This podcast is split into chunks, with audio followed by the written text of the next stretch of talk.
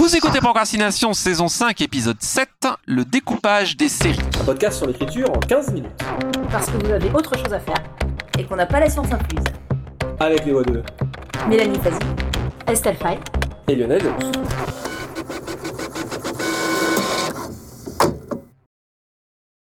C'est une question qui nous a été posée par internet, en gros, pour savoir un peu comment se passe le découpage d'une série ou d'une saga. Alors, pour replacer un peu nos expériences relatives, Estelle, tu as écrit euh, des séries et des suites de romans qui étaient censés être euh, one-shot. Je pense notamment Ouais. à Révolté de Bohème. Euh, J'aime bien les suites pas prévues, c'est une de mes spécialités en ce moment. Parce que tu as également fait une la, suite des Guerriers de Glace, c'était effectivement pas prévu non plus, c'est ça? Voilà, après par contre, bah, sur les guerriers de glace, on pourra peut-être en parler parce que la suite n'était pas prévue, mais dès qu'on a parlé de lancer la suite, on a parlé avec les éditrices de partir sur au moins trois tomes. Et Ah là, bah. par contre, j'ai vraiment commencé à faire une structure de série. Ah bah ça sera intéressant d'aborder ça. Mélanie, concernant l'approche des sagas, donc tu traduis Brandon Sanderson, qui est connu pour ses longues et grosses sagas, euh, notamment euh, les archives de Rochard, qui sont de longs et volumineux bouquins. Donc euh, on pourra peut-être aussi voir, parce que personne ne lit aussi profondément qu'un traducteur ou une traductrice, donc ce sera intéressant d'avoir ton point de vue en tant que traductrice de Brandon Sanderson. Et euh, pour ma part, j'ai tendance à penser que je fais soit des one-shots, soit des trilogies, et ça termine en trilogie ou en pentalogie. Donc euh, j'ai un problème. Et en plus, je développe un univers à plusieurs facettes. Donc, on va voir comment un peu ça se passe et euh, parler justement donc de cet aspect de découpage des euh, séries. Alors, je pense que le premier aspect qui euh, a semblé intéresser nos auditeurs, c'est en fait comment ça se décide de faire une saga ou une série? Quelles sont vos expériences par rapport à ça? Moi, il y a une fois où j'ai pris cette décision vraiment concrète, c'est pour ma série La Voix des Oracles, que tout de suite j'ai vu en série. Déjà parce que c'est un format que j'avais envie de travailler. Et a fortiori pour ce projet-là, et en gros, quand même en trois tomes, parce que les très longues séries, j'ai déjà du mal à suivre en tant que lectrice, alors en tant qu'autrice, j'allais pas me lancer là-dedans. Mais c'était cette idée d'avoir trois tomes dont chacun ait sa personnalité. J'aime bien aussi l'idée que les premiers tomes puissent être lus indépendamment et soient pas que des tomes d'exposition. Donc ça, c'est quelque chose que je mets toujours euh, dans mes séries qu'elles soient volontaires ou pas.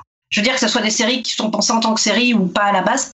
Et après, bah, l'un des exemples que j'ai vraiment dans la tête quand je pars sur des exemples de trilogie, moi je réfléchis beaucoup avec les exemples de ciné, c'est l'exemple de Star Wars, le Star Wars originel, où il y a un premier qui est une sorte donc de saga classique au bon sens du terme, un deuxième épisode qui va vers des choses donc beaucoup plus sombres et qui va beaucoup plus pousser les héros dans leur retranchement, et où vraiment la fin du deuxième tome est une fin ouverte vers le troisième, là pour le coup avec un vrai cliffhanger et un troisième tome qui en gros finit en apothéose, voire peut tenter des choses un peu bizarres. Et le troisième tome de La Voix des Oracles, c'est clairement un pari puisqu'en fait on change de genre. Et le début du troisième tome euh, vraiment paume les lecteurs, mais je me suis dit, s'ils m'ont suivi pendant deux tomes, au troisième, non seulement ils peuvent me suivre dans ce pari, mais même quelque part, j'ai envie de leur apporter quelque chose encore de différent.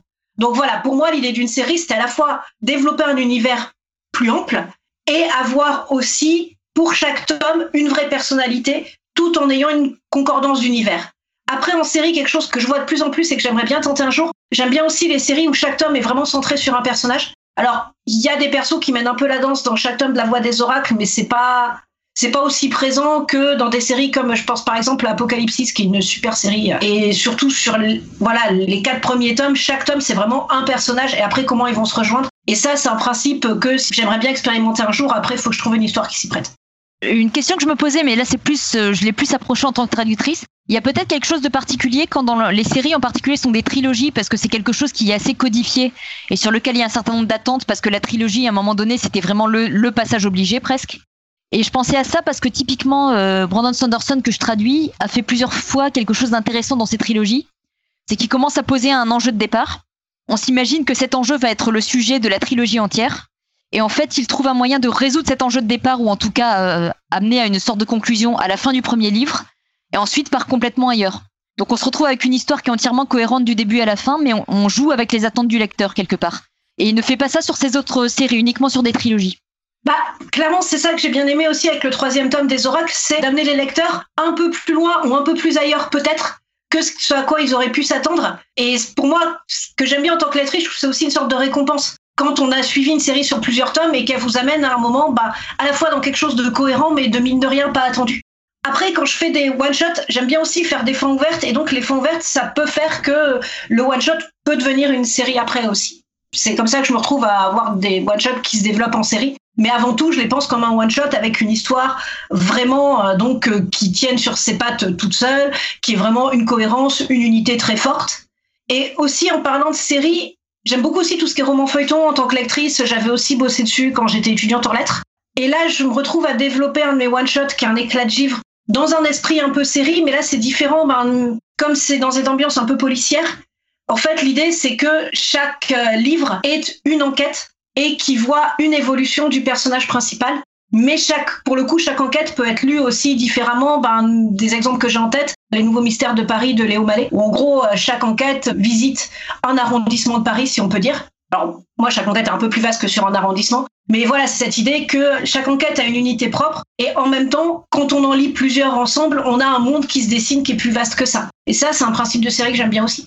C'est effectivement, je pense, les deux grands modèles de série. Euh, J'ai l'impression, c'est soit d'un côté une histoire vaste qui est découpée en plusieurs tronçons, avec un travail sur la structure après euh, au niveau du découpage, ou bien euh, différentes histoires indépendantes qui se situent dans un univers plus vaste. Et ça, c'est un schéma qu'on a beaucoup trouvé, par exemple, dans tout le mouvement de la beatlit. Je traduisais des romans de Kelly Armstrong, notamment, qui relevaient de ça. À chaque fois, on avait en plus une, narratrice différente. On avait un univers qui s'étoffait au fur et à mesure, mais chaque histoire se lisait indépendamment. Bah après, sur euh, donc les guerriers de glace dont je parlais tout à l'heure, c'était à la base un one shot. C'est devenu une série qu'on a pensé au départ en trois volumes au moins. Donc le 2 et le 3 peuvent vraiment fonctionner ensemble parce qu'il y a vraiment un cliffhanger à la fin du 2, même s'il y a une histoire complète, il y a quand même un gros cliffhanger, des choses qui sont vraiment en suspension, qui vont être résolues dans le tome 3. Et après, on a réfléchi à partir carrément sur une structure en quatre volumes. Et là, dans ce cas-là, l'idée, c'était que comme chaque tome, finalement, dans les trois premiers avait une saison précise, on est parti sur les quatre saisons, en fait. Et finalement, voilà, il y a des structures différentes qui se mettent en place. Et j'aime bien aussi me demander ce que les structures peuvent amener à mon inspiration. Parce que, mine de rien, une structure, c'est aussi une base pour penser différemment des histoires, je trouve. Bah, ce qui est intéressant pour ça, dans ce que je vois moi en, tant que traductrice, parce que pour le coup, j'ai pas de- d'expérience d'écriture, l'exemple le plus extrême que j'ai vu, c'est la fameuse série des archives de Rochard que je traduis, qui est monumentale. Je trouve hyper intéressant de regarder comment sont structurées les, différentes histoires et les schémas qui reviennent. Par exemple, il y a deux choses qu'il, euh, je vais pas dire qu'ils s'obligent à faire, mais qui amènent une forme de structure. C'est que chacun des volets commence par un prologue qui en fait décrit le même événement, mais vu à chaque fois par un personnage différent. On parle d'un assassinat qui a lieu pendant un banquet et plein de personnages centraux étaient présents à ce banquet et chacun a vécu l'événement différemment. Donc euh, je pense que pour l'auteur, ça amène aussi un élément de... On est vraiment dans les contraintes qui ouvrent des voies créatives en fait. On sait qu'à chaque fois, il va commencer par ça. Et la deuxième contrainte, et je pense qu'il y a une des grandes richesses de la saga, c'est que chacun des livres, tout en racontant une histoire globale, chacun des livres développe l'histoire passée d'un des personnages. Donc en fait, chacun des volets est structuré par les flashbacks de l'histoire d'un des personnages principaux, chacun tour à tour. Et je trouve ça assez fascinant comment euh, finalement une série va mettre en place cette espèce de structure à l'intérieur de laquelle on développe énormément d'autres structures.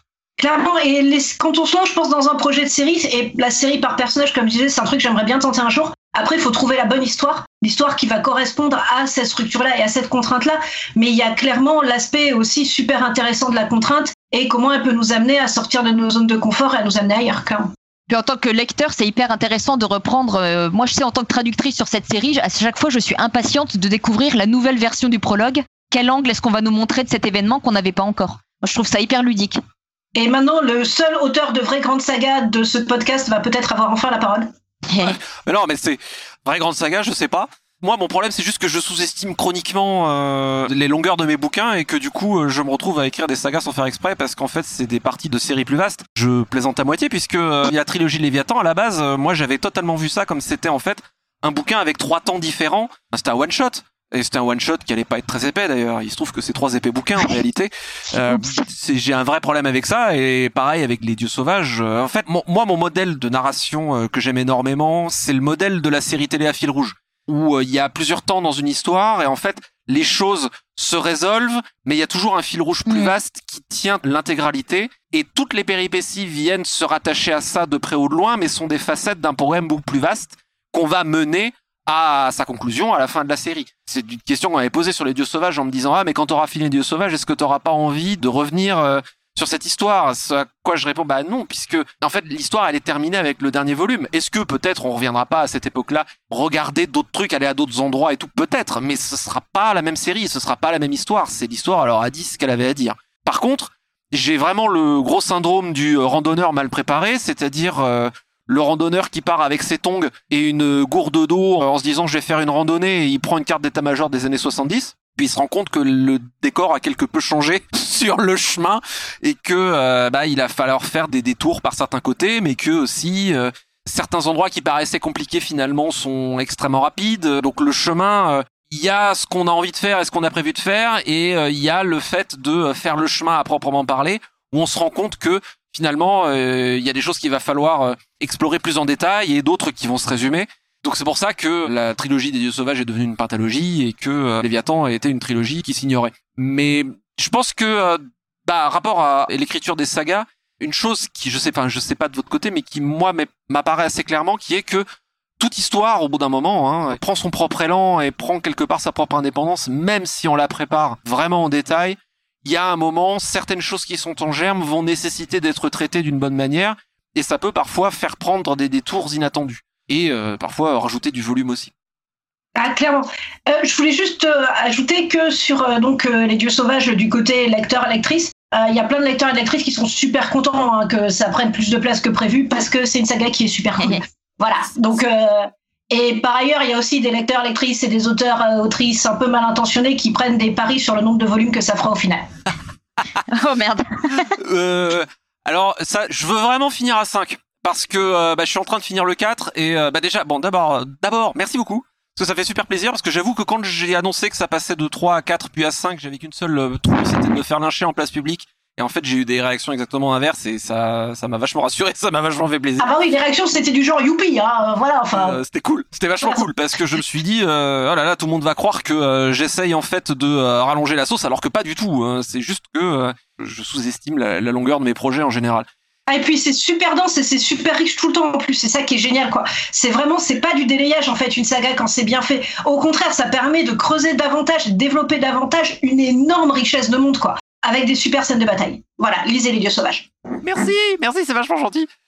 Bah, je, je veux vraiment m'arrêter à 5 parce que je suis en train de terminer le 4. Bah, alors, pour essayer d'élargir un peu le, truc et pas simplement euh, parler de mon cas, même si ça fait très plaisir, euh, merci à vous. Euh, dans le 4, que je suis en train de terminer, il y a vraiment un nœud central qui tombe, qui est la vraie nature des enjeux de la guerre entre les dieux, en gros.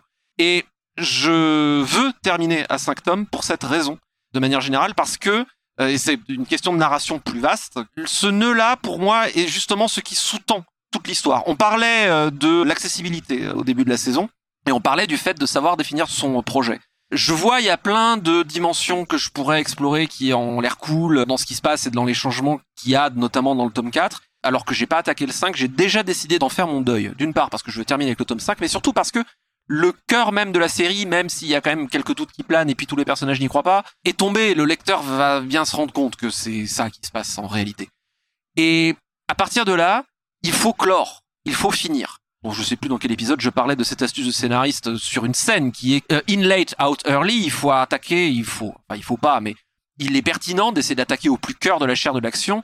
Et une fois que la scène a dit ce qu'elle avait à dire, d'en sortir le plus vite possible. Pour moi, une saga fonctionne de la même manière. À partir du moment où j'ai lâché, où j'ai sorti mon lapin du chapeau, il faut finir. Même s'il y a des trucs qui seraient passionnants à explorer, ça n'est pas le projet, ça n'est plus le projet. Donc, euh, alors bon, je dis ça et peut-être que euh, tout le monde rira euh, quand j'annoncerai qu'il y aura un tome 7, mais, mais vraiment, c'est vraiment pas l'idée. Je veux vraiment clore à 5 parce que la saga arrive à avoir dit ce qu'elle avait à dire. Et à partir de là, je veux éviter de rallonger la sauce, justement, toujours ça, pour que ça reste dans la densité et dans le fait de finir ce que cette saga a à dire qui est ce truc-là, en fait. Bah oui, c'est aussi l'un des enjeux des séries aussi, c'est de savoir comment les finir.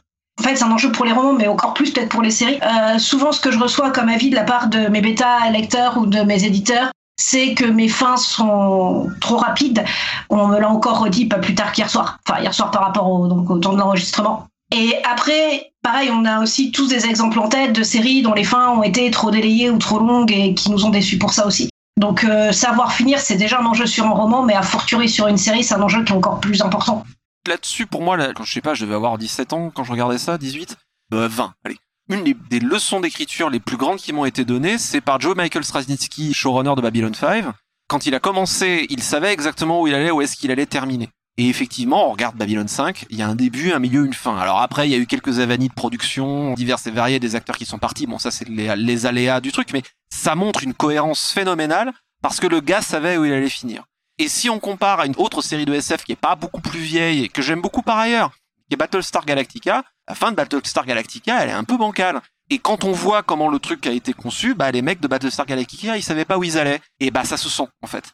Alors euh, c'est plus facile quand on est un auteur architecte ou script structurel qui sait où il met sa fin qu'un auteur jardinier qui par nature a un peu plus de mal à savoir où est sa fin. Donc c'est une question peut-être à se poser quand on écrit une saga qui est de se dire est-ce que je veux savoir ma fin ou pas, sachant que savoir ce que son histoire veut ou va dire à l'avance, malheureusement, en tout cas euh, de mon point de vue structurel, me semble être une bonne astuce pour s'assurer qu'on conserve une cohérence sur le long terme. Mais loin de moi l'idée de dire que c'est ça qu'il faut faire. Ou ouais, tu peux avoir des exceptions, mais qui sont très très spécifiques. Et en, en t'écoutant parler, je pense à la tour sombre de Stephen King qui ne savait pas du tout où il allait.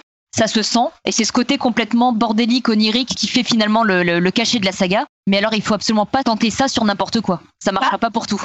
Là, pour le coup, j'aimerais vraiment amener un point de vue inverse. Parce que pour moi, l'un des livres les plus, disons, vastes et, ambitieux que j'ai fait, un des romans que en tout cas dans lequel j'ai le plus investi en tant qu'autrice euh, pour l'instant, c'est Les Révoltés de Bohème. Et justement, c'est un roman où moi qui avais tendance à quand même pas mal structurer les choses sur des séries comme Les Oracles, là, c'était voulu, je partais en ayant des questions, mais surtout pas de réponses, et en ne sachant pas où ça allait m'amener. Et ce côté saut dans le vide m'a permis de découvrir des choses beaucoup plus vastes et beaucoup plus amples que si je ne l'avais pas fait.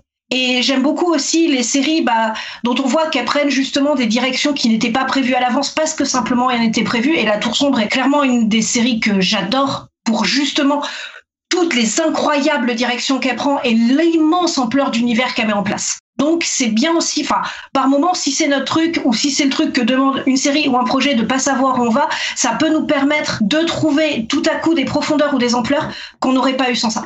Je dis ça, juste l'un n'exclut pas l'autre. Pour juste euh, sur l'aspect structurel, mon plan pour les dieux sauvages a approximativement explosé en vol aux deux tiers de l'écriture du tome 1.